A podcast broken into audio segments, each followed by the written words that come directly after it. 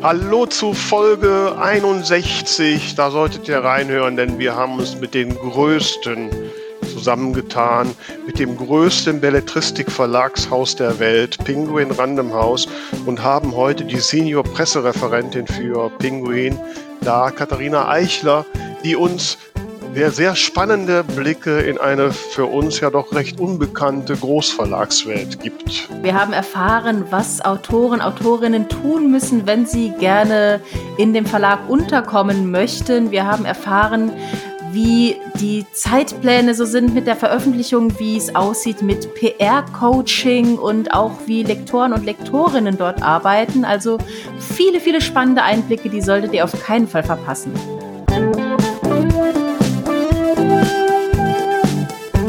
Die zwei von der Talkstelle. Der Buchbubble Podcast mit Tamara Leonhardt und Vera Nentwich.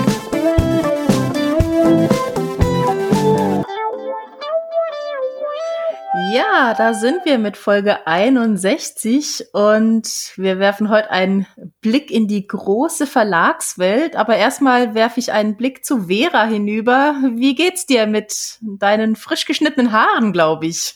Ja, ja, mir geht's super. Ne? Nicht nur frisch geschnitten, vor allen Dingen auch frisch wieder mit Farbe versorgt. Ah. Das ist, ah. glaube ich, das Wesentliche in meinem Alter.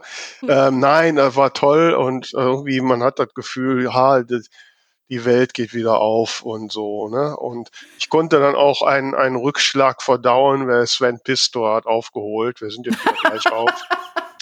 Ne? Also. Oh wei, oh wei. Ja, also, ne, also das Leben ist, äh, hat seine Schattenseiten und seine guten Seiten.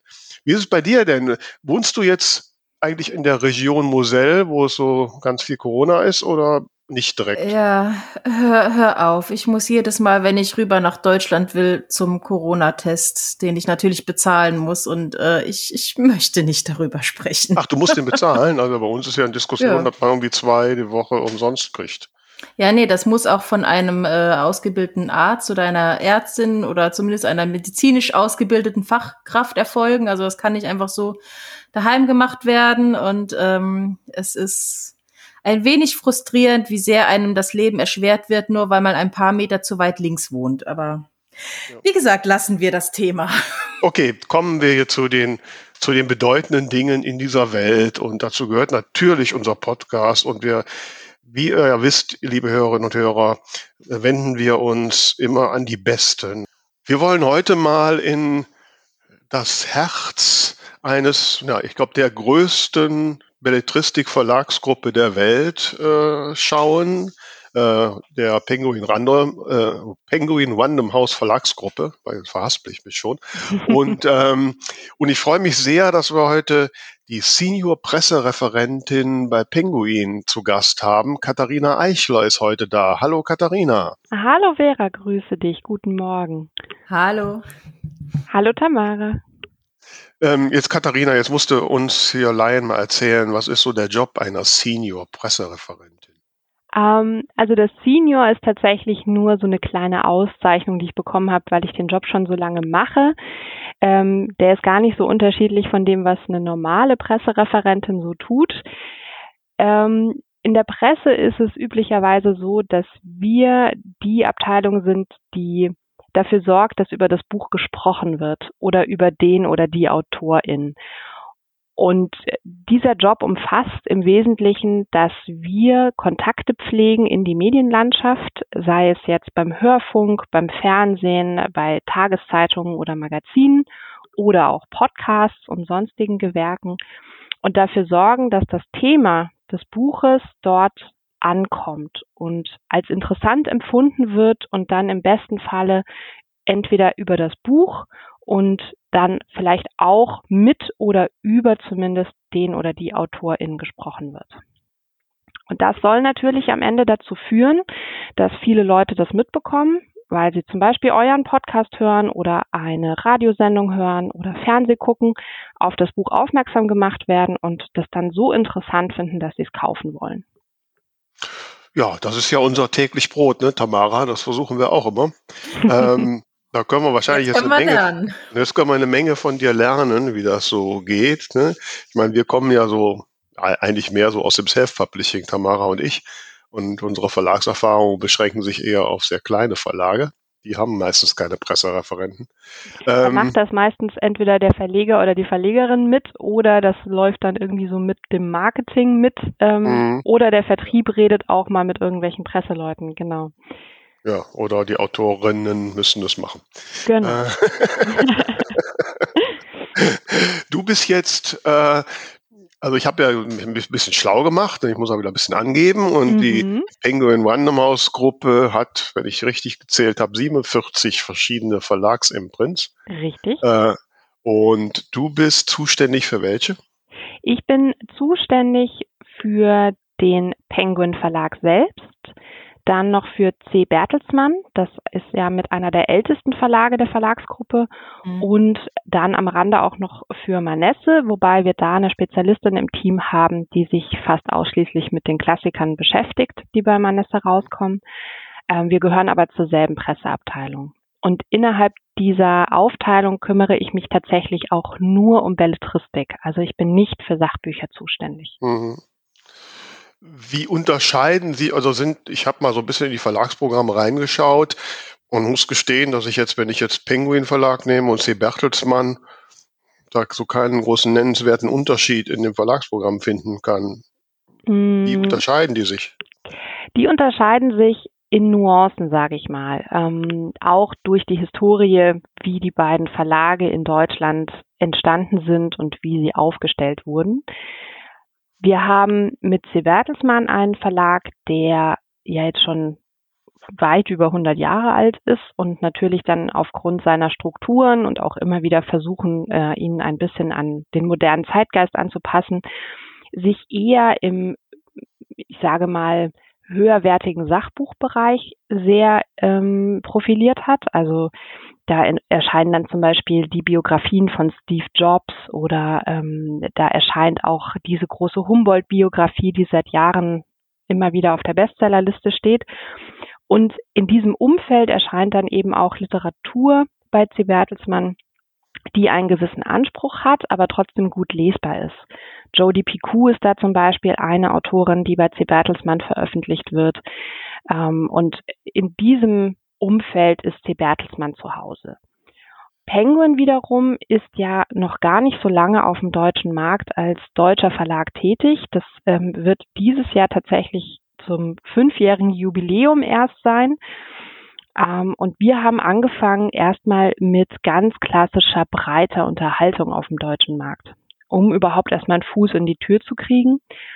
Und jetzt in den letzten Jahren sind dann verschiedene andere Verlage in Penguin aufgegangen, sage ich mal, wo wir gesagt haben, wir konzentrieren uns jetzt auf wirklich gute, breite Unterhaltung, wo für jeden was dabei ist. Da findet jeder die passende Geschichte für sich, sei es jetzt die ganz klassische Frauenunterhaltung im Taschenbuchbereich bis hin eben zur tollen, anspruchsvollen Literatur, ähm, wie wir es jetzt zum Beispiel in diesem Jahr mit gerade frisch erschienen haben, ähm, beziehungsweise die kommt jetzt äh, demnächst mit äh, tollen Debütanten wie äh, Frau Kornberger, die äh, was über Frau Merian geschrieben hat, also ähm, Sibylle Merian, die ja als Reiseliteratur ähm, Pionierin bekannt ist, bis hin zu tollen ausländischen Stoffen, ähm, die wir eben auf den deutschen Markt dann bringen.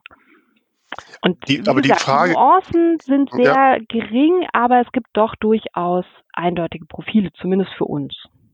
Okay, ja, äh, da müssen wir jetzt noch mal ein bisschen ran, weil mhm. ich habe mir das natürlich ein bisschen so angeguckt und mir erschien jetzt das Penguin Verlagsprogramm ja doch ziemlich bunt gemischt. Ja, genau. Und ich, und ich habe mich dann auch gefragt, wofür braucht so ein Verlagshaus 47 verschiedene Verlagsimprints, wenn doch also die die Schnittmengen unter verschiedenen mir doch relativ groß erscheinen.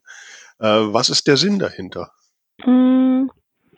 Der Sinn ist einfach, wenn du ein Verlag bist, dann hast du ein Budget und du hast einen Programmmacher und du hast ein Lektoratsteam und die können halt nur eine gewisse Anzahl Bücher rausbringen. Und ähm, wir haben ja auch, wenn ihr euch jetzt die deutsche Verlagslandschaft anschaut, wir haben ja nicht wenige Verlage auf dem deutschen Markt, die publizieren und ähm, Autoren und Autorinnen verlegen. Ähm, und wenn man das dann runterbricht auf eine kleinere Anzahl, heißt das auch weniger Bücher und weniger AutorInnen, die publiziert werden können. Und wenn du mehr Verlage hast, kannst du mehr AutorInnen publizieren. Und wir glauben halt, es gibt da draußen viele tolle Stimmen, die ähm, publiziert werden sollen, weil man möchte, dass sie gelesen werden. Und dafür versuchen wir einfach immer die bestmögliche Umgebung zu schaffen. Also vielleicht ist es einfach eher ein Autor, der zu Heine passt oder das andere ist eine Autorin, die vielleicht eher bei Goldmann zu Hause sein sollte. Mhm. Also das heißt, da gibt so, ich meine, wir sind ja jetzt, ne, also Tamara und ich, wir sind ja, was so die klassische Buchbranche angeht, noch äh, etwas äh, noch nicht so auf dem vollen Stand. Ähm, ich habe jetzt immer gedacht, okay, es, es gibt doch keine Regel, wie viele Bücher ein Verlag oder ein Verlagsimprint veröffentlichen kann. Ich meine, du kannst ja auch einen Verlag machen, der macht da 200 Bücher. Äh, Gibt's da, sind da so Marketingmechanismen, die sich über die Jahre etabliert haben und äh, also das, das irgendwie vorgeben? Bei uns im Haus jeder Verlag äh, nach eigenen Kriterien und auch nach eigenem Ermessen so ein bisschen, was hat so die Erfahrung der letzten Jahre gezeigt, wie viel kann man denn tatsächlich schaffen? Ähm, und da stecke ich natürlich jetzt auch nicht in allen Verlagen der Verlagsgruppe so tief drin, dass ich das sagen könnte. Ich kann jetzt nur aus meiner Erfahrung sprechen, ähm, dass ich aufgrund auch der Fülle der Bücher, die veröffentlicht werden, du natürlich auch gucken musst, wie viel kannst du da draußen im Buchhandel oder ähm, im, in den Nebenmärkten oder eben auch online. Wie viel kannst du da überhaupt präsentieren, damit das wahrgenommen wird?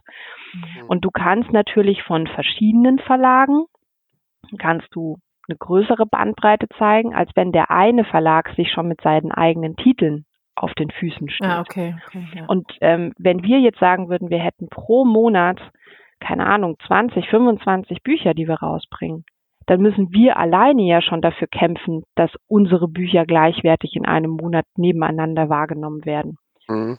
Ähm, und wenn wir sagen, wir konzentrieren uns aber nur auf vielleicht drei, dann haben wir viel mehr Schlagkraft pro Monat für diese drei Titel, viel mehr ähm, Manpower und viel mehr Wirkkraft, als wenn wir sagen, wir müssen uns schon entscheiden, wo wir welchen unserer 20 Titel präsentieren oder 30 oder 40.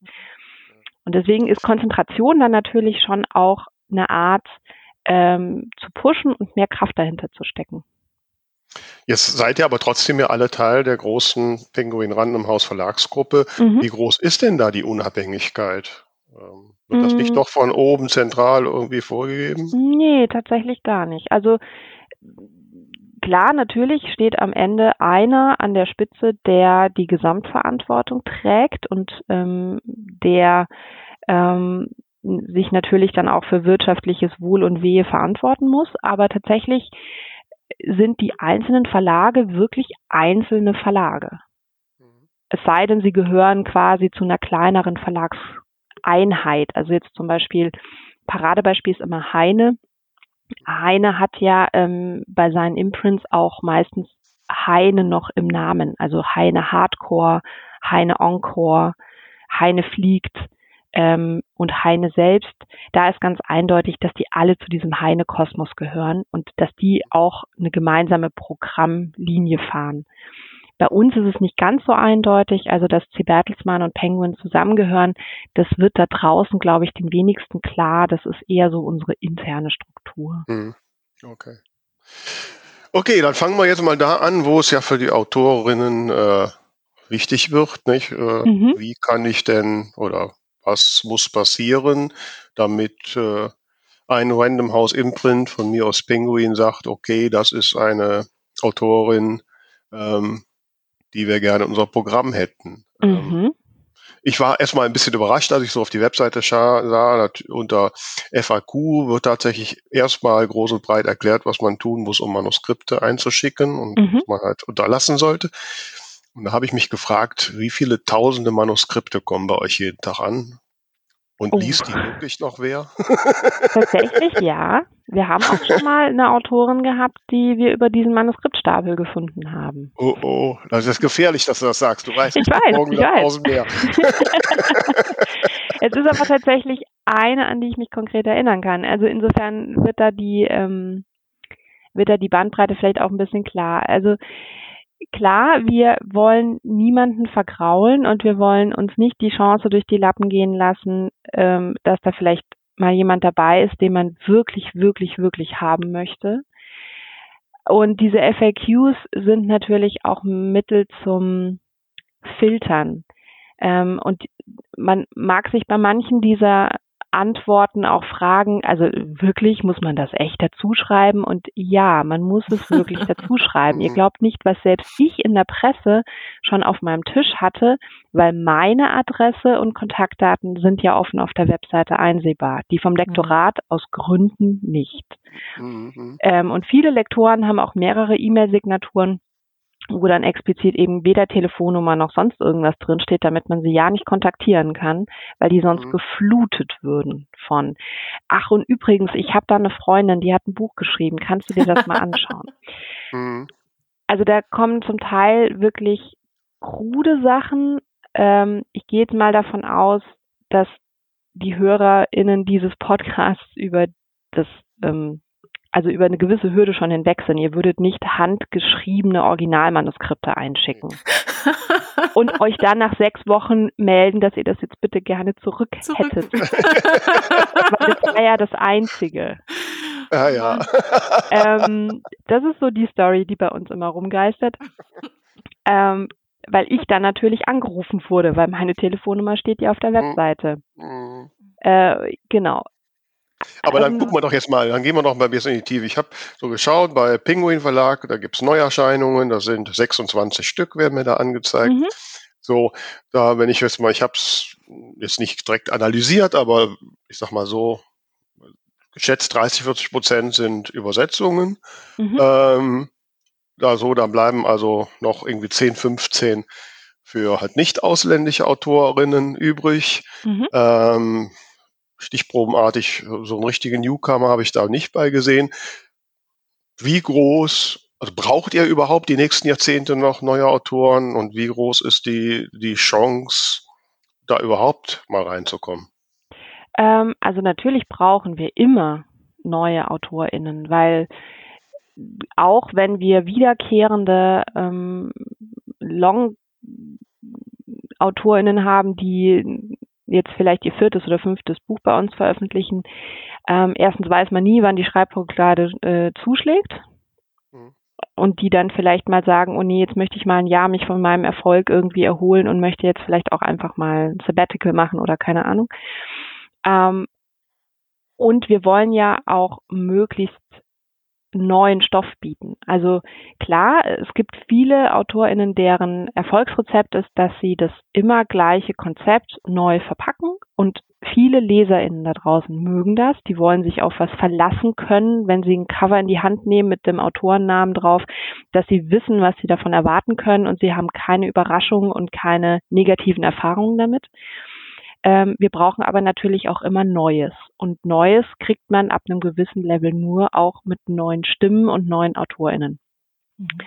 Und die Programmplanung ähm, sieht ja so aus, dass wir jetzt nicht im Frühjahr uns überlegen, was könnten wir denn im Herbst veröffentlichen, sondern wir planen ja sehr weit voraus. Also wir mhm. haben jetzt gerade erst Vertreterkonferenz gehabt für das ähm, Herbstprogramm das heißt, uns wurde jetzt der finale Stand vorgestellt, aber an dem arbeiten wir ja schon wieder ein Jahr. Das heißt, mhm. die Titel, die jetzt dann im Herbst kommen, die wurden jetzt finalisiert, während wir in zwei Wochen schon über die Titel sprechen, die im nächsten Frühjahr erscheinen werden. Mhm. Und die Programmplanung selbst, die ist natürlich schon im Frühjahr übernächsten Jahres. Das heißt, da muss natürlich immer Stoff nachgeliefert werden. Und da ja, aber was müsste ich denn jetzt tun? Äh, Tamara schreibt gerade an einem tollen Buch und mhm. äh, ich auch und so. Okay, wenn wir jetzt sagen, okay, wir verlassen jetzt mal die angestammten Pfade des Self-Publishings, aber wenn wir einen Verlag finden, dann möchten wir den größten der Welt, also mhm. dann möchten wir zu Penguin. Was müsste ich denn tun, damit ich bei euch erhört werde? Ähm, tatsächlich ist meines Erachtens, was ich aus dem Programm mitbekomme, wie auch deren Abläufe sind, vor allem wenn ihr schnell Rückmeldung wollt, und nicht eben warten wollt, bis jemand diesen Manuskriptstapel durchgearbeitet hat, dann ist mein Tipp immer, sich eine gute Agentur zu suchen. Mhm. Weil da viel Arbeit eben schon im Vorfeld reinfließt in die Qualität der Leseprobe, in die Qualität des Exposés und generell auch in die Präsentation und in die Ansprache, wo die Agenturen, die tagtäglich mit unseren Lektoraten zusammenarbeiten, einfach schon genau wissen, für welchen Verlag kommt das denn überhaupt in Frage? Weil immer wieder passiert es, dass Leute an uns herantreten und sagen, ich möchte bei Random House veröffentlichen. Und dann sagen wir, ja, bei welchem Verlag denn? Ja, bei Random House. Ja, aber das ist kein Verlag. ja, dann der, bei dem es passt. Und dann kommt wieder das ins Spiel, dass jeder Verlag unabhängig ja, Recherchearbeit jeder schadet da selbstständig entscheidet. Genau, ein bisschen Recherchearbeit schadet da auch nicht. Und das nimmt einem die Agentur eben auch ab, zu sagen, okay, wir kennen die ganzen Verlage, nicht nur von Random House, wir kennen auch die Bonnier Verlage, also zum Beispiel Pieper, wir kennen die Holzbrink Verlage, äh, Drömer. Ähm, wir wissen, was die suchen, wir wissen, woran die gerade programmtechnisch arbeiten, also bieten wir gezielt diesen Stoff nur den Verlagen an, für die das überhaupt in Frage kommt. Und damit ist die Trefferquote natürlich auch viel höher. Das heißt, wenn ich jetzt aber ganz explizit zu einem bestimmten Verlag möchte mhm. und aber diesen geschickten Weg über, äh, eine, über eine Agentur gehe, mhm. ähm, sprechen sämtliche Agenten mit sämtlichen Verlagen oder muss ich da irgendwie rausfinden, wer denn wohin Connections hat? Ähm, Üblicherweise sprechen schon die großen und die guten Agenturen mit allen Verlagen. Also da gibt es dann natürlich immer so bestimmte Connections, dass ähm, in der Agentur das dann verteilt ist, welcher Agent für welche Verlage zuständig ist, aber die Agentur entscheidet e-, oder bespricht eben gemeinsam, welche Autoren wohin kommen und dann wird die Agentur darauf angesetzt. Und klar kann man da auch Wünsche äußern. Das würde dann im Zweifel bedeuten, dass man gemeinsam an dem Buchstoff so feilt, dass er zu dem Verlag dann eben auch passt. Mhm. Das heißt, die Agentur arbeitet auch mit mir am Manuskript nochmal. Ja, gute Agenturen sollten das tun, ja. Okay. Aber wie viele, ich sag mal jetzt mal, äh, also erstmal hast du ja jetzt ja schon mal so angedeutet, dass du also du wolltest zumindest noch nicht sagen, dass das äh, einfache Einschicken des Manuskripts zu vollkommen outet, aber du hast vorhin schon angedeutet, dass die statistische Wahrscheinlichkeit, da entdeckt zu werden, schon sehr gering ist. Ähm, sie ist gering, aber sie ist gegeben. Also das ist okay, wie beim ja, Lotto ist wie Lotto. Also ja, wie ja, Lotto okay. spielen und vom Blitz getroffen werden. Das, das eine wie das andere. Äh, statistisch sehr unwahrscheinlich und es passiert trotzdem. Ja, okay, gut. Verstanden. Ich glaube, das haben jetzt alle verstanden. ähm, so, wie viele, wie viele neue Plätze pro Jahr gibt es denn überhaupt in, in so einem Verlagsprogramm bei Pinguin mm. oder C. Bertelsmann? Lass mich überlegen, was war es beim letzten Mal? Also ich kann, ich bin ganz schlecht in Prozent rechnen, ähm, aber wenn wir jetzt sagen, wir haben irgendwie, was du eben gesagt hast, 25 pro Halbjahr, dann haben wir bestimmt sechs, sieben Plätze für neue. Ach doch, das ist auch noch viel. Ja. ja. Mhm. Da habe ich jetzt nicht mit gerechnet. Ja, ähm, dann wollen wir doch gleich mal schauen, ob äh, ist denn unser aktueller Buchtipp, liebe Tamara, ein Verlagsbuch oder Self-Publishing? Schauen wir mal. Hier ist wieder unser wöchentlicher Buchtipp. Ihr wisst ja, liebe Autorinnen und Autoren, dass wir auch euer Buch gerne vorstellen. Schreibt uns einfach eine E-Mail und wir geben euch alle Infos dazu. Welches Buch haben wir denn heute in unserer Vorschlagsliste, liebe Tamara? Ja, lass mich kurz noch die E-Mail-Adresse dazu sagen. Das ist immer ganz sinnvoll. Oh ja, okay. Und zwar gut. könnt ihr euch melden an alle at 2 von der Talkstelle.de. Und das Buch, das wir heute vorstellen, heißt Der Bibelkiller von Valeska Reon oder Reon. Vera, ich glaube, du weißt da ein bisschen mehr. Also ich sage immer Valeska Reon. Vielleicht womöglich ist das jetzt falsch. Keine Ahnung. Nein, ich kenne die Valeska persönlich. Wir äh, ja, sind schon so ein bisschen befreundet, kann man schon sagen. Ähm, der, als es noch eine Messe in Leipzig gab, haben wir auch mal, habe ich, durfte ich auch mal Gast bei einer ihrer Lesungen sein und so ein paar Dialoge mitspielen. Mhm. Und ähm, sie schreibt ja schon sehr erfolgreich äh, Krimi, Thriller, äh, zum Teil im Verlag, zum Teil im Self-Publishing. Ähm, ja. Und äh, der Bibelkiller, um den es ja heute geht, das ist ein Thriller, der sich ja, mit dem Thema Intersexualität beschäftigt. Ich weiß nicht, ob euch Intersexualität was sagt. Das ist dann, wenn, wenn Menschen ja, mit beiden primären Geschlechtsmerkmalen auf die Welt kommen. Oft ist einer davon etwas verkümmert und nicht direkt sichtbar. Und das Problem war früher immer, dass wenn das beim Baby festgestellt wurde, dass in, in, in den meisten Fällen die Ärzte gesagt haben, dass sie das Kind zum Mädchen machen. Ja? Okay. Also die verkümmerten männlichen Geschlechtsteile entfernt haben, mhm. äh, weil das einfach einfacher ist von der Operation her. Ach so, okay. Das führte aber dann dazu, dass oft, äh, wenn die Menschen dann älter wurden in der Pubertät, dass, äh, dass die da sehr drunter gelitten haben. Okay, okay. Und ja, das hat sie zum Thema genommen und, ähm, und äh, sie macht da auch immer äh, Lesungsreisen zu, also ähm, wird jetzt trotz Corona ist zumindest eine Lesungsrunde im Maria Hoda Center for Gender Studies in Bochum geplant. Ähm, und äh, äh, Nikolai Tegeler ist ein, ein Drehbuchautor, der bereits ein Drehbuch zu dem Buch schreibt, um, mhm. um es für das Kino zu verfilmen. Wow. Und das Buch soll auch demnächst in den Niederlanden herauskommen. Also es ist, äh, ja, da ist schon was hinter. Lese uns doch am besten mal den Klappentext vor, liebe Tamara. Ja, gerne. Also der Titel war Der Bibelkiller und es geht um Folgendes. Maastricht 1978. Der Bibelkiller hält die Stadt in Atem. Seit seinen Morden stellt er die biblischen Plagen auf den Gemälden des Malers Rui de Lombard nach. Der ist jedoch bereits 1962 unter mysteriösen Umständen verschwunden. Kommissar Stein van der Reins versucht mit Hilfe der Kunsthistorikerin Tessa van Erdfeld alle Rätsel zu lösen, die der Mörder ihnen aufgibt. Denn der will, so absurd dies auch sein mag, anscheinend unbedingt gefasst werden. Ist Rui de Lombard gar nicht tot und will nach all den Jahren endlich seine Rache? Sucht er seine Opfer willkürlich aus oder steckt ein System dahinter? Und vor allem, welches Geheimnis möchte er unbedingt an die Öffentlichkeit bringen? In einem Wettlauf gegen die Zeit setzt Stein alles daran, den wahnsinnigen Mörder zu stoppen und muss dabei tiefer in seine eigene Vergangenheit eintauchen, als ihm lieb ist.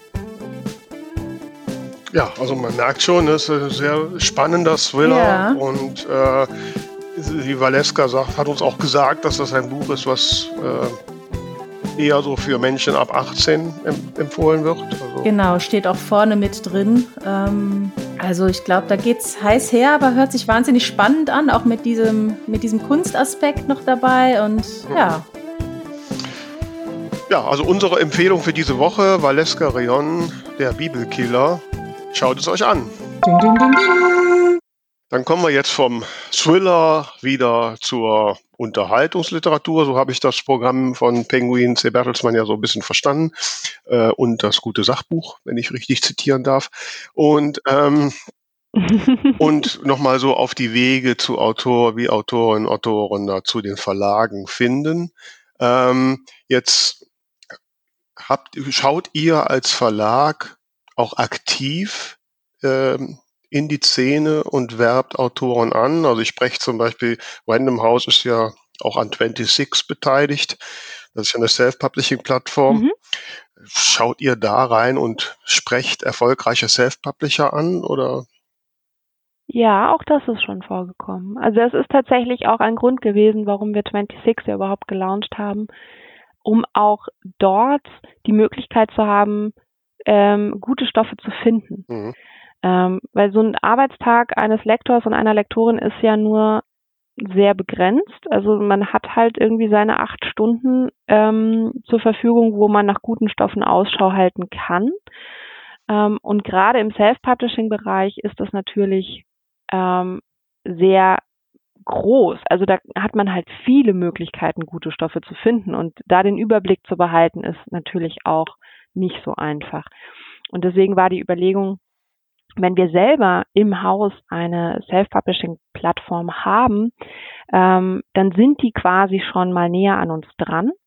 Und es gibt dann in jedem Verlag, äh, ich nenne es jetzt mal Patinnen, die dort dann in einer gewissen Arbeitsstruktur regelmäßig reinschauen und da versuchen dann auch potenzielle neue AutorInnen zu finden. Da hat jetzt die Lektorin in mir eine Frage. Also ja. als, als freie Lektorin ist es ja so, irgendjemand wird auf mich aufmerksam, schreibt mich an, wir machen ein mhm. Probelektorat, mhm. einigen uns und dann lektoriere ich mhm. dieses Manuskript. Ähm, mhm. Angestellte Lektoren, Lektorinnen beim Verlag, die sind auch mit fürs Programm zuständig.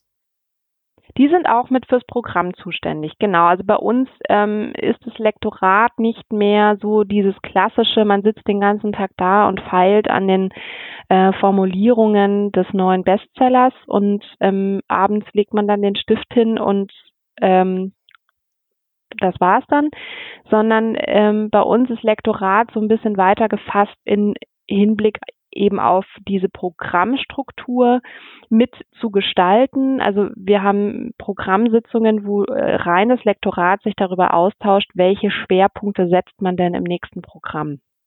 Und dann gezielt eben auch mit den Agenturen versucht, genau diese Stoffe zu finden.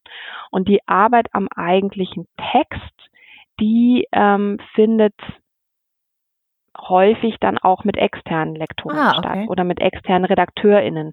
Ähm, so, also weil unsere LektorInnen gar nicht mehr so viel Zeit haben, da am eigentlichen Buch zu arbeiten.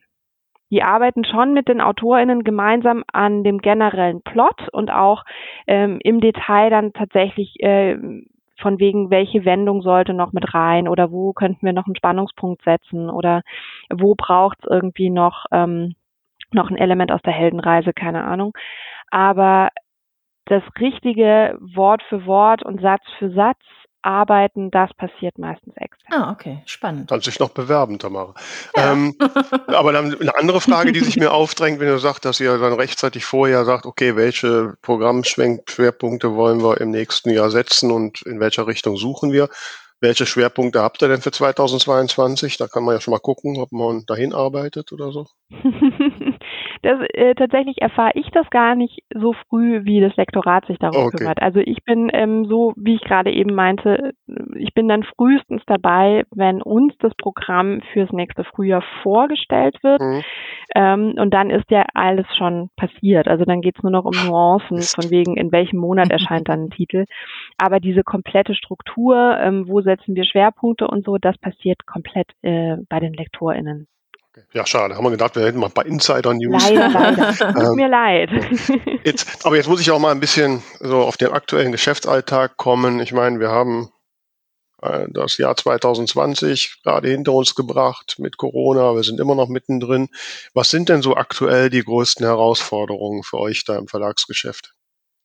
Mm, ich glaube, das ist wie bei jedem auch. Also wir sind seit Dezember jetzt wieder alle im Homeoffice. Mhm ähm, und müssen da natürlich gucken, wie wir gemeinsam weiterarbeiten in einer neuen Form, die sowohl das Menschliche als auch das Professionelle bestmöglich möglich macht. Und da müssen wir eben auch neue Wege finden, wie wir auch mit unseren AutorInnen geübte Sachen anders machen. Also wir haben äh, allein schon, wenn du überlegst, wie viele AutorInnen immer sich darauf freuen, in den Verlag zu kommen, kurz bevor das Buch erscheint und ihre Bücher zu signieren, weil es irgendeine Aktion im Buchhandel gibt mit Verlosung oder weil bei der nächsten Lesung dann irgendwie der Buchhändler ähm, oder die Buchhändlerin schon signierte Sig äh, Exemplare verkaufen möchte. Da, allein das funktioniert ja schon nicht, weil keiner ins Gebäude darf. Mhm. Ähm, da haben wir auch Lösungen für gefunden, aber die mussten halt auch erst gefunden werden. Dann allein, dass die Lesungen nicht mehr in dem Maße stattfinden können, das ist für alle sehr belastend, gerade weil da einfach auch viel Emotion immer drin steckt, die uns so ein bisschen trägt und die uns natürlich auch unsere Arbeit so schön finden lässt. Ähm, Online-Lesung ist schön und gut. Ähm, das ist auch toll, dass es diese Möglichkeiten gibt. Es kann halt nur nicht jeder leisten. Also klar größere äh, Organisationen und größere Institutionen wie die Literaturhäuser, ähm, wie sagen wir mal Theater, die auch Lesungen anbieten, die haben die Technik und das Equipment, um Online-Lesungen möglich zu machen. Aber der kleine Buchhändler aus Kaufbeuren oder die Buchhändlerin äh, in, in irgendeiner Wald- und Wiesenbuchhandlung, die kann sich jetzt nicht einfach die Technik anschaffen, weil sie auch gar nicht weiß, wie viele Leute sich das dann überhaupt angucken würden von ihren Stammkunden. Mhm. Ja, das und Problem da kennen wir, halt ne? Viel ja, verloren. Hm, mit dem. Ja, da geht halt gerade viel verloren. Ich meine, das ist mhm. ja ähnlich wie beim, beim Kabarett, beim Theater, bei sämtlichen Kulturinstitutionen. Das trifft uns natürlich auch, weil das ein wesentlicher Part unserer Arbeit mit AutorInnen ist, dass wir sie eben vermitteln, für Lesungen, damit sie überhaupt gesehen werden und damit Leute direkt in den Austausch mit ihnen gehen können. Und das fehlt uns gerade total. Und ähm, das macht uns auch alle so ein bisschen mhm. ja, nachdenklich, wie das denn weitergehen soll.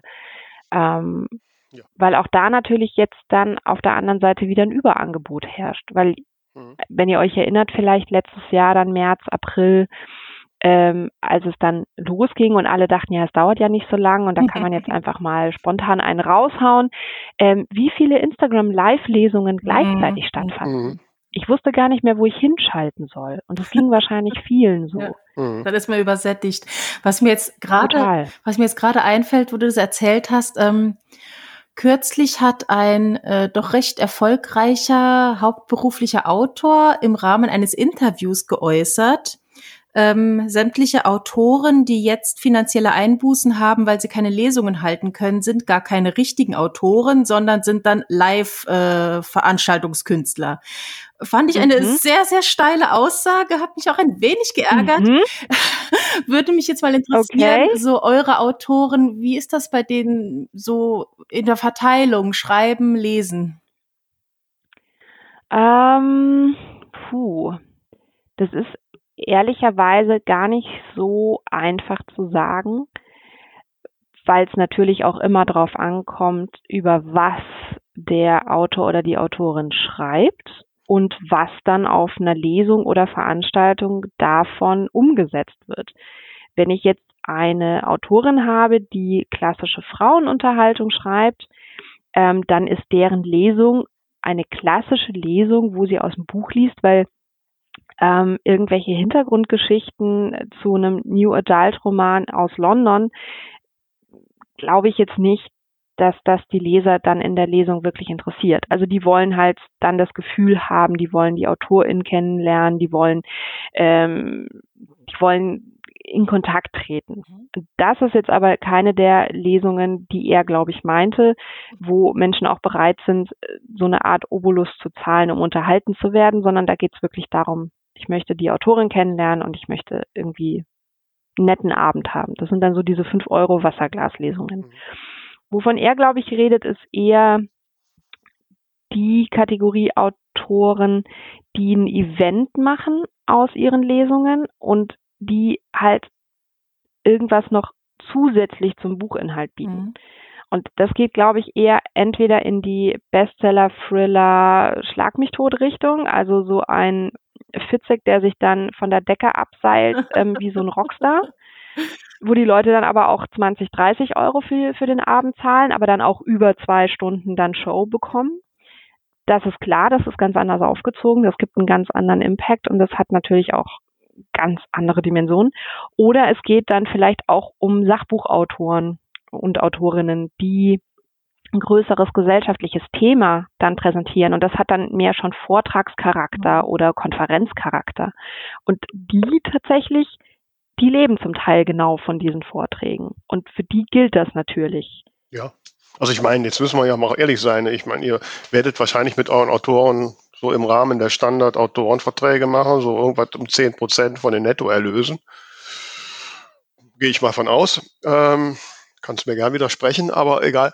Äh, ich sage weder ja noch nein, ähm, weil ich natürlich äh, da jetzt keine Aussage machen kann, auf die man mich irgendwie nachher festnageln sollte. Insofern kein Kommentar. Okay, aber ich gehe da trotzdem mal von aus und ja, wenn man nicht gerade zu den Bestsellern gehört, dann ist das auch nicht so richtig viel Geld, was da zusammenkommt. Ne? Da kann man schon schauen, dass man sich auch noch ein bisschen was äh, ein, ein, ein Teil macht und ich persönlich gehe ja auch eher zu denen, die ja gerne vor Publikum sind und Tamara ja auch. Ne? Also wir machen eher auch noch Show zusätzlich. Ne? Also ähm, da kann ich auch verstehen. Aber was mich auch noch so interessiert ist, wie hat denn jetzt dieser, dieser, äh, die Veränderung in der Geschäftswelt, aber natürlich auch diese geschäftlichen Einbrüche. Ähm, wie haben die eure Arbeit ver, äh, äh, verändert? Ich habe jetzt gerade, mhm. gerade heute Morgen hat mir Google da News angezeigt, dass es der Buchhandel angeblich ein Krisengewinner ist.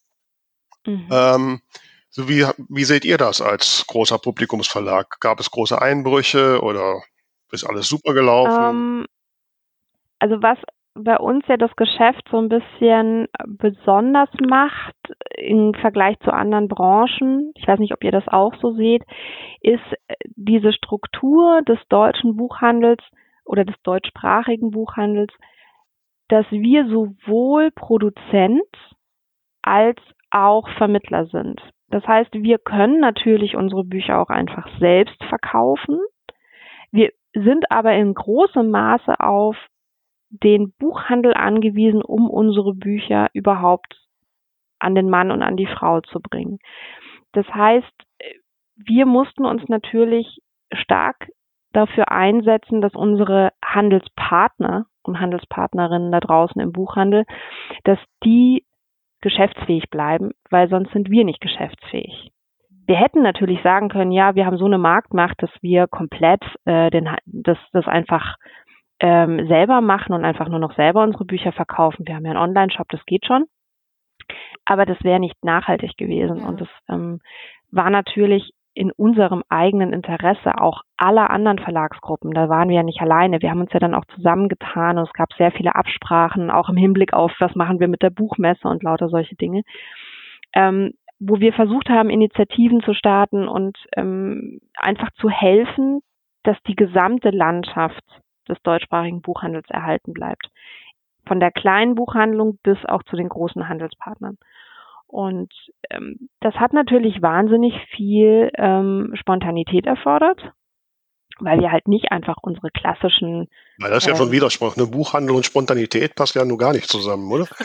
ja, aber tatsächlich, also ich fand das wahnsinnig positiv zu sehen, was im letzten Jahr alles an ähm, Ideen aufkam aus den Buchhandlungen selbst, wie man das jetzt alles meistern kann. Weil ich meine, jedes Bundesland hatte andere Richtlinien. Jedes Bundesland hat andere Vorgaben gemacht, was man darf und was man nicht darf.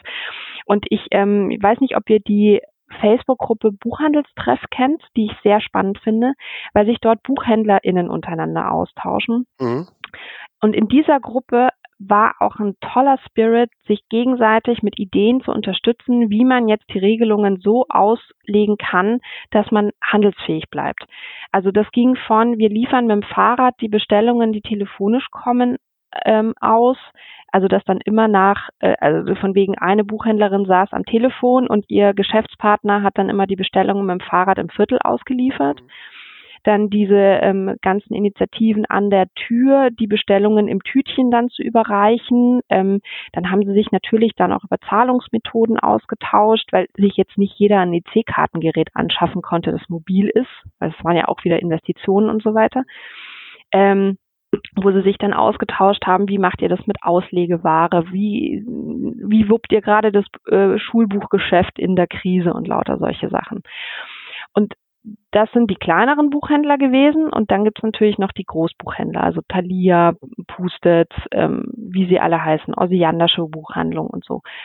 Und mit denen mussten wir natürlich dann auch Mittel und Wege finden, die ähm, Verträge natürlich dann so, äh, so anzupassen, dass jetzt nicht irgendjemand, weil er uns nicht bedienen kann, ähm, pleite geht. Das geht nicht. Also jeder Handelspartner, den wir verlieren, ist ein Verlust für mhm. uns. Das geht nicht. Das heißt, wir mussten einfach sehr individuell mit allen unseren PartnerInnen nach Lösungen suchen. Mhm. Da muss ich jetzt nochmal einhaken. Daraus äh, verstehe ich, dass ihr zum Teil als Verlag oder als Verlagsgruppe direkt mit dem Handel ähm, agiert, also den, den mhm. Zwischenhandel, mhm. das Barsortiment dabei umgeht. Oder spielt das da auch noch eine Rolle bei euch? Äh, alles. Also wir, wir nehmen alles mit, was geht. Okay, ja, ja, gut, okay. Ne, aber ihr guckt schon, dass er mehr von den Prozenten kriegt. Ne? Also das äh, naja, es ist, es ist halt so, es gibt Buchhändler, die bestellen ausschließlich übers Barsortiment. Ja. dann beliefern wir das Barsortiment. Es gibt Buchhändler, die wollen direkt mit uns ähm, in, in Austausch treten. Da haben wir eine Abteilung, die kümmert sich halt um diese kleineren Buchhandlungen. Mhm. Dann schließen sich ja manchmal auch Buchhandlungen wiederum zu einer Vertriebsgenossenschaft zusammen. Ja. Ähm, Annabelle ist da zum Beispiel ein mhm. Beispiel. Mhm. Ähm, dann gehen wir halt in Kontakt mit dieser ähm, Vertriebsgemeinschaft. Wie seht ihr denn jetzt so diese wenn, Konzentration, wenn wir jetzt Thalia, Meiersche, Osiander, die ja da zusammengehen, ähm, wie seht ihr das denn von eurer Warte aus? Ich mein, mm, naja, mm, was soll man dazu sagen? Also Konzentration ist ja auch unser Geschäft. Mhm. Also wir konzentrieren in der Verlagsgruppe ja auch mhm. diverse ähm, Interessen. Man kann es so und so sehen. Ähm, also ich kann jetzt nicht für die Verlagsgruppe sprechen, nee, okay. das muss ich immer dazu ja, sagen. Ich kann jetzt natürlich nicht die Meinung der Verlagsgruppe mhm. wiedergeben, ähm, mhm. weil das steht mir einfach nicht zu. Mhm. Ich persönlich finde, ähm, man muss da einfach ein Auge drauf haben, wie das weitergeht. Mhm.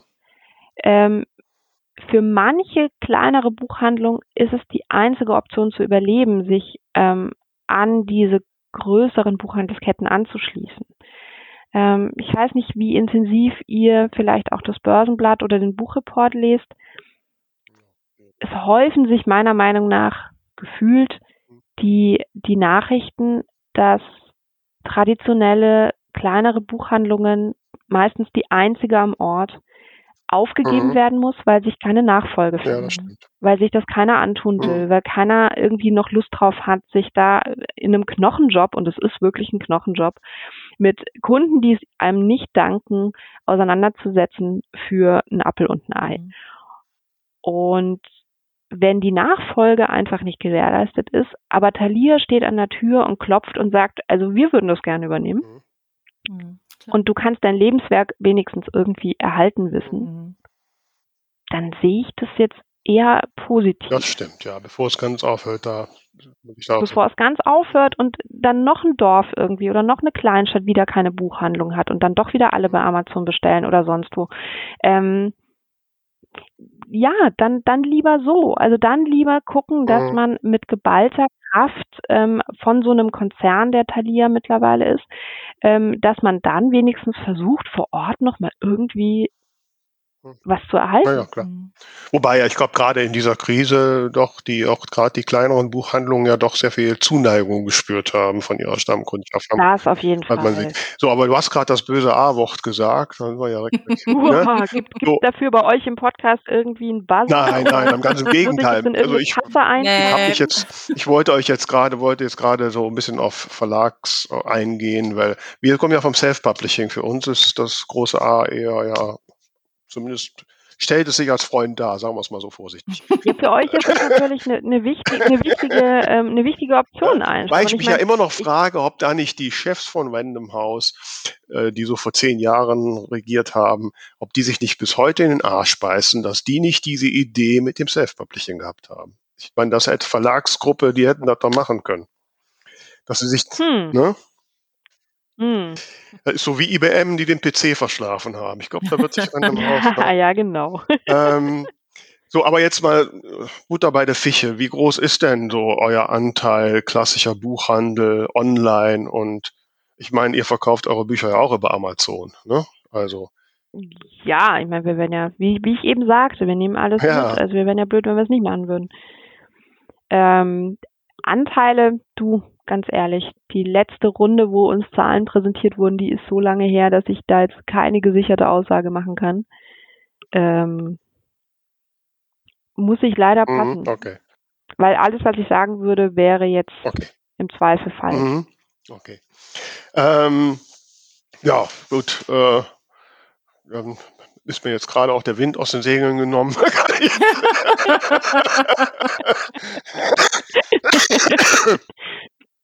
Da fällt mir jetzt gerade keine schlaue Frage mehr ein. Tamara, spring du mal ein. Ja.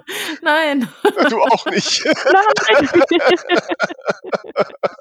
ja, man merkt ja, das ist die Senior-Pressereferentin, die weiß, wie man mit Interviewen umgeht. Ne? Äh, Ja, ich muss ja Autoren dahin schulen. Also ich muss, das, das ist ja mein Job. Also okay. Also ich muss ja AutorInnen sagen, okay. was sie sagen dürfen, äh, wenn irgendwelche ungebetenen Fragen auf einmal oh. kommen. Und man muss trotzdem charmant dabei bleiben. Da okay. haben wir doch schon ein spannendes Thema. Das heißt, die kriegen so ein richtiges Coaching oder wie funktioniert das? Ja, tatsächlich in Abstufung, also je nachdem, was die AutorInnen brauchen und was sie auch im Vorfeld mit uns absprechen, wozu sie überhaupt bereit sind. Also einer meiner wichtigsten Sätze in der Arbeit mit Autorinnen ist tatsächlich, nichts muss. Mhm.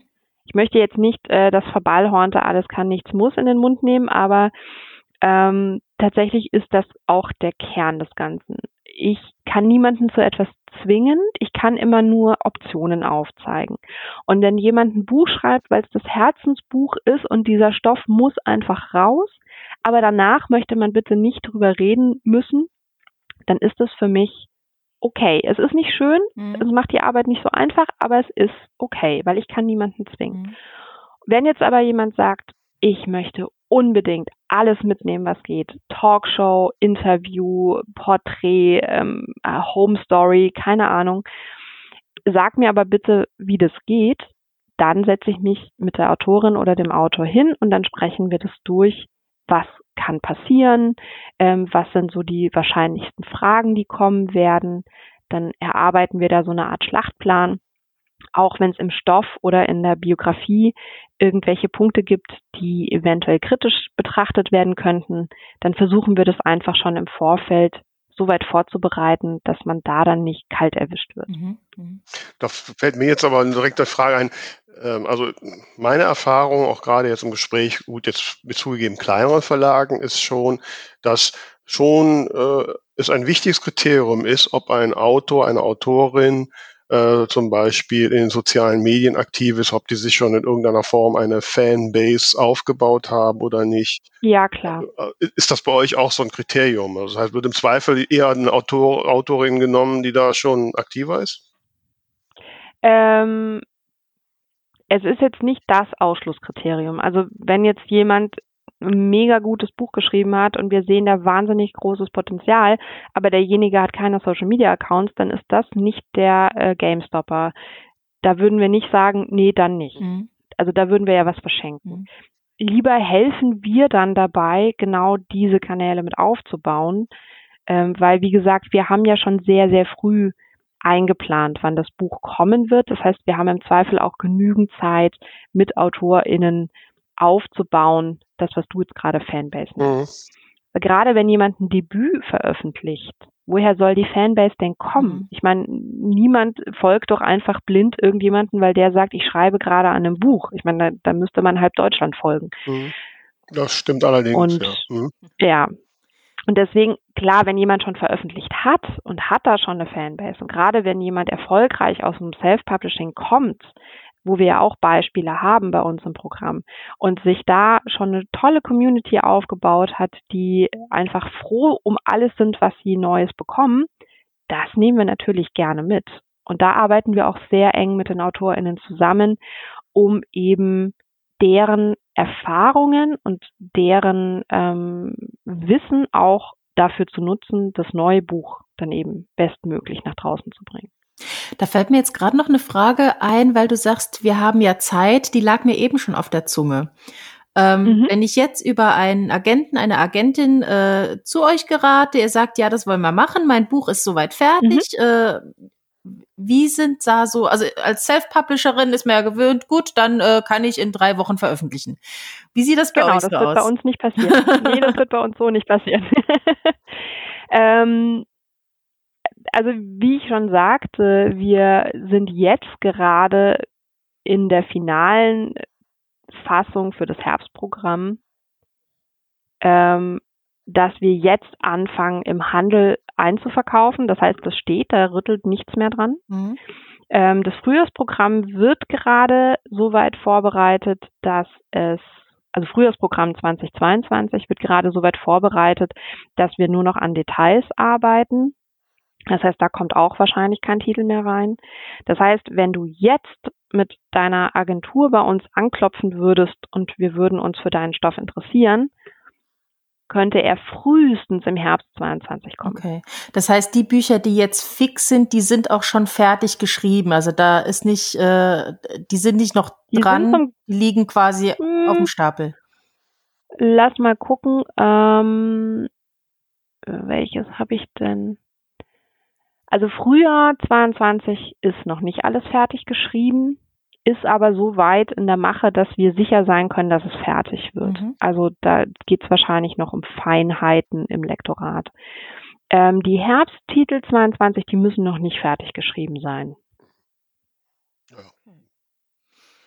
So, jetzt, aber du hast gerade so von Social Media, das, ich sag mal so, das schon auch eine Strategie für eure Autorinnen ist. Äh, und ich finde ja eine tolle Ergänzung, diese Strategie ist ja unser Podcast. Ähm, Mhm. und wir wollen ja immer mal, ne, Tamara, wir wollen ja immer mal so einen Weltbestseller-Autor bei uns haben. So, kannst du uns nicht mal so dem einen oder anderen mal empfehlen? Also Weltbestseller sind ja leider meistens internationale Autoren. Aber wir reden auch Englisch. Ähm, Kein Problem. ja, das, ähm, das, davon bin ich ausgegangen. Ähm, die Arbeit in der Presse tatsächlich mit internationalen Autoren ist ein bisschen anders als mit nationalen Autoren. Also ich bin halt bei deutschsprachigen AutorInnen viel näher dran und kann direkt mit denen was machen und kommunizieren und ähm, Dinge ausklamüstern und mit denen Strategien entwickeln. Bei den internationalen AutorInnen geht es meistens über deren Agentur. Das heißt, ich rede in den seltensten Fällen wirklich direkt mit denen. Ich kann Ihnen natürlich gerne euren Podcast empfehlen, dass Sie mal reinhören und dann wird die Agentur bestimmt sagen, ähm, ja komm, da, da setzen wir ihn oder Sie jetzt mal rein. Ich kann es euch nur leider nicht versprechen. Ja, Also also, deutschsprachige nehmen wir auch. Nehmt ihr auch, Ja. auch wenn Sie keine Weltbestseller-Autoren sind? Ja, also äh, deutsche Bestseller gehen auch. Also Erfolg, wir, wir reden nur, wir reden nur mit den Okay. Erfolgreichen natürlich. Das weißt du. Ja, natürlich, natürlich. Ne? Okay, Oder mit dem, klar. Dann, ich meine, ähm, wir reden auch mit jemandem, der äh, intensiv über sein Scheitern berichtet. Das nehmen wir auch. Aber das wollt ihr, Night. das wollt ihr auch nicht, ne? Aber das wollt ihr dann nicht, ne? oder? Och, warum? Also es gibt keine schlechte PR. Ja. PR. Ja, also, ich merke schon, Katharina, ich habe dann die Basis für eine lange und zufriedenstellende Zusammenarbeit gefunden heute. ja, auf jeden Fall. Also ich habe mich auf jeden Fall in unserer Liste der Medien, die wir gerne beliefern. Ja, sehr schön. Oh, das klingt schon mal gut. Ne? ja, Und wir müssen dazu sagen, ihr habt nichts dafür bezahlt. stimmt. Stimmt, kostenlose Werbung. ja, Ja, das ist ja das Wesen von PR. Wir zahlen ja nicht. ja, genau. So, apropos PR, ne, dann kannst du jetzt zum Abschluss mal PR machen für etwas, was dir in der letzten Zeit besonders aufgefallen ist, was dich besonders bewegt hat, was besonders interessant ist und was du unseren Hörern und Hörerinnen mal näher bringen willst, äh, nämlich dein Ding der Woche. Das Ding der Woche. Mein Ding der Woche ist tatsächlich, ähm, weil ich ja nicht den Anschein erwecken möchte, dass ich hier einfach nur eine Abspielstation für unsere Bücher und AutorInnen ähm, nutzen möchte, sondern etwas, was mir persönlich tatsächlich diese Woche sehr viel Zeit zum Nachdenken bereitet hat. Ähm, wir haben vielleicht alle, ich meine, ich gehe jetzt mal von euren Stimmen davon aus, dass wir jetzt nicht Mitte 20 sind, sondern vielleicht ein bisschen drüber. Also ich klinge wie 25, ne? Oder? ja, also maximal sechs. Okay. Aber ähm, ich weiß nicht, ob ihr damals in der Phase wart wie ich, dass ihr Britney Spears total toll fandet. Boah, Ähm, boah, boah. Ja, so, ne? Ähm, Ja, genau, ich so erinnere ja mich dran. vielen Hm? von wegen, die, die, die hat stattgefunden und Mhm. man hatte so ein paar Lieder im Kopf und vielleicht Mhm. hat man heimlich auch mal mitgesummt, Mhm. aber man hat sich nicht näher mit ihr beschäftigt. Und dann ist sie ja so ein bisschen in der Versenkung verschwunden und hat sich ähm, ja dann auch immer wieder mal nur mit sehr komischen Aktionen zu Wort gemeldet, dass sie sich die Haare im Frisiersalon rasiert hat und sowas.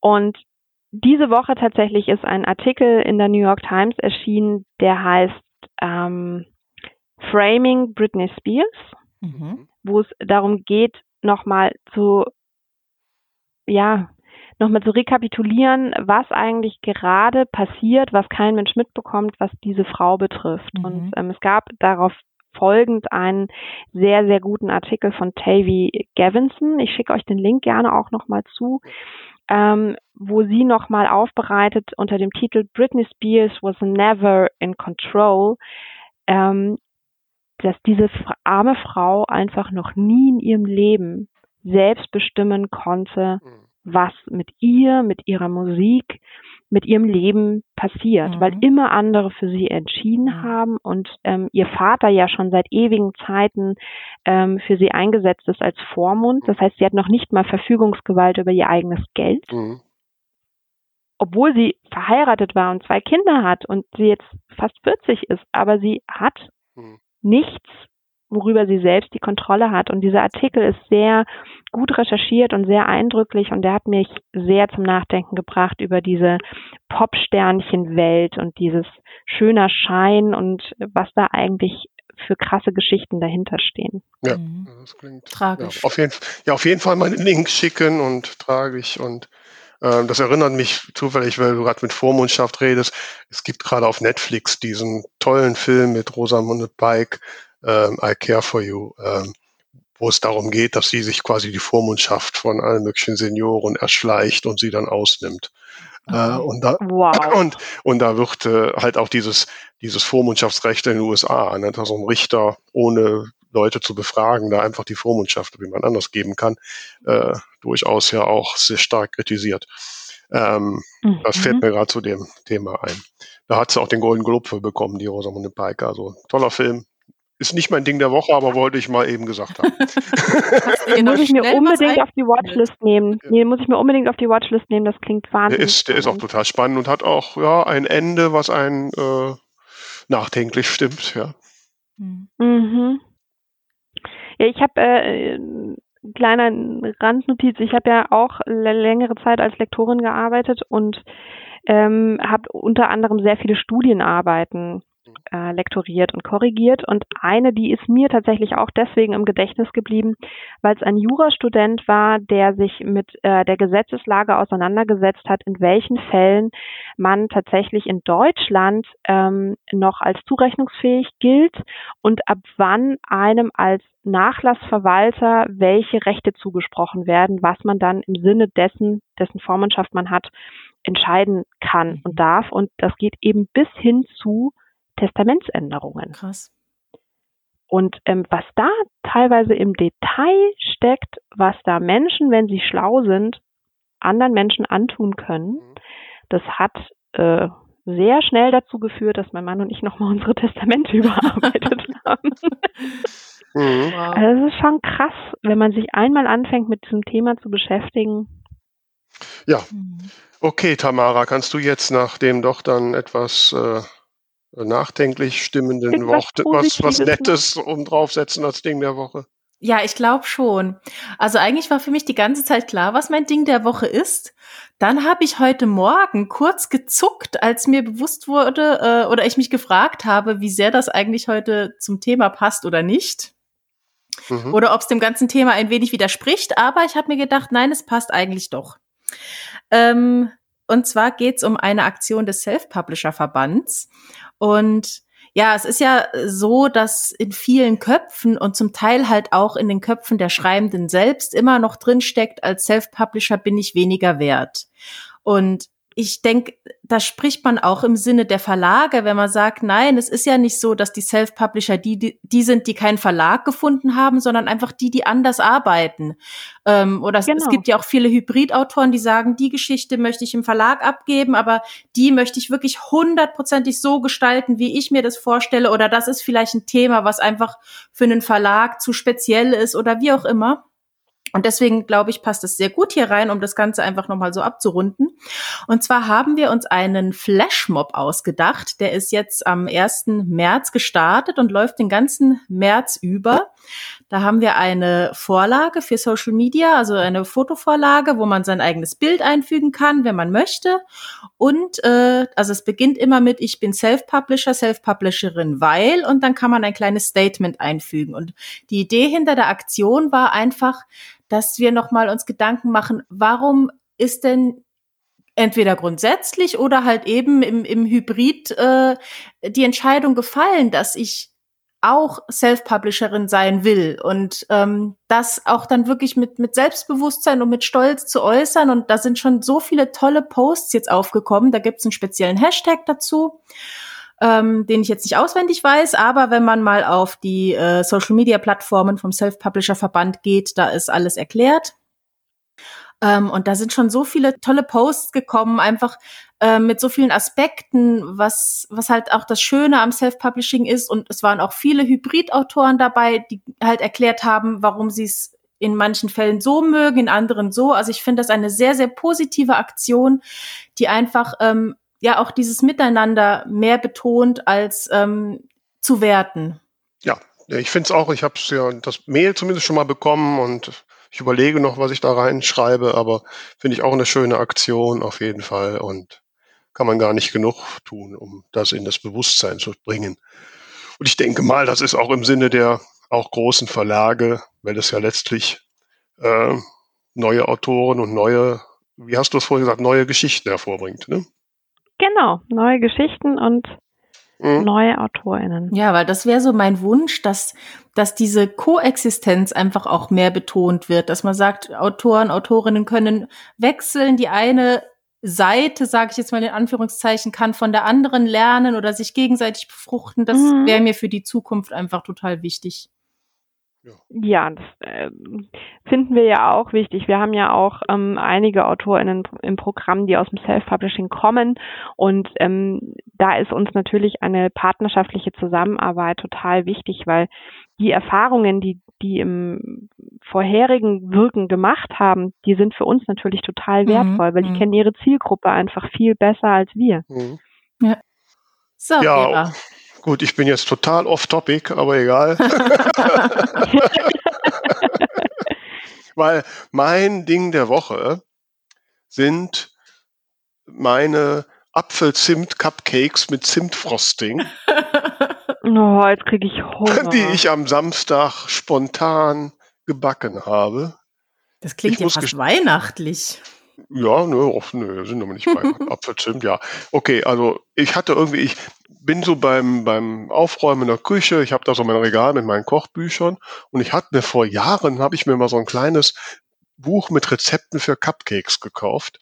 Ich habe aber noch nie einen gebacken. Ich habe schon mal hier und da Muffins gebacken. Ich bin sowieso nicht so die Bäckerin vor dem Herrn, ne? So, aber und mhm. irgendwie so in diesen Lockdown-Zeiten, ne, da kommt man ja auf absurde Ideen und äh, habe ich gedacht, ach, ich könnte ja mal Cupcakes machen. Habe ich mir ein Rezept ausgesucht, bin zum Supermarkt, habe mir den Kram gekauft und habe losgelegt. Und dann ist das ja immer, ich habe so ein Muffinblech mit zwölf Muffins, ne? Also so zwölf Cupcakes. Mhm. Jetzt kann ich ja unmöglich zwölf Cupcakes mit Zimtfrosting, weil da, allein der Zimtfrosting besteht aus einem aus einem halben Pfund Puderzucker. Also sind sehr gehaltvoll, ja. Mhm. so, was habe ich gemacht? Ich habe immer zwei davon auf dem Tellerchen und hab, bin bei meinen Nachbarn klingeln gegangen oh. und habe denen allen zwei Cupcakes geschickt, geschenkt. Also die haben, also allein dieser Moment, diese Überraschung und die Freude, das war richtig schön, erzähle ich heute noch von. Also ich glaube, oh. das jetzt jedes Wochenende. so, das, das war mein Ding. Total schön. Genau, das war mein Ding der Woche. Also ich habe auch ein Foto gemacht. Ich habe an, an dich gedacht, Tamara, dass du ja ein Foto brauchst. Ich habe ein Foto gemacht von Sehr einem meiner Apfel-Zimt-Cupcakes mit Zimt. Sehr schön. Wenn das nicht das perfekte, harmonische Ende dieses Podcasts ist. Absolut. Ja. Liebe Katharina, wir danken dir sehr, dass du dir die Zeit genommen hast heute am Mittwochmorgen und äh, äh, ich hoffe, es hat dir ein bisschen Freude gemacht, uns auf jeden Fall. Total. Vielen Dank euch für eure Zeit. Danke für die Einladung. Es war mir ein Volksfest und ähm, wünsche euch alles Gute. Ja, ebenso. War sehr, sehr spannend. Ja, danke und tschüss ihr da draußen. Ihr wisst, ihr könnt uns teilen, verbreiten, ihr könnt kommentieren und Fragen stellen. Wir freuen uns darauf, von euch zu hören. Also, bis zum nächsten Mal. Tschüss. Bis bald.